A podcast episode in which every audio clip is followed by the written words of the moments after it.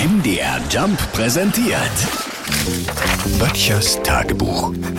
Notizen aus der Provinz. Zack, da ist der September schon wieder bis zur Hälfte rum. Na, eben noch über den Sommer gejammert, zu heiß, zu trocken, zu lang, geistert jetzt wieder langsam die bange Frage im Hinterhirn, gibt es dieses Jahr weiße Weihnachten? Gut, bis dahin haben wir noch ein bisschen Zeit, äh? aber auch diese jetzige Periode ist nicht zu unterschätzen. Also rein wettertechnisch, ne? Da lauern vielerlei Gefahren und man muss sehr flexibel sein. Und da ist sie wieder, die Frage, was ziehe ich an, um den Widrigkeiten eines Septembers optimal zu trotzen?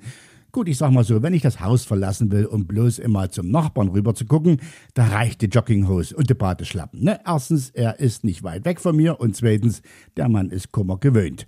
Aber sonst, früh aus dem Haus und erst am Abend wieder heim, kalt am Morgen, in der Mittagssonne warm und abends wieder kalt, da stöber ich dann im Kleiderschrank. Und ich nehme sie endlich wieder vom Bügel. Die Übergangsjacke. Die ist nicht modern, die ist nicht stylisch, die ist praktisch.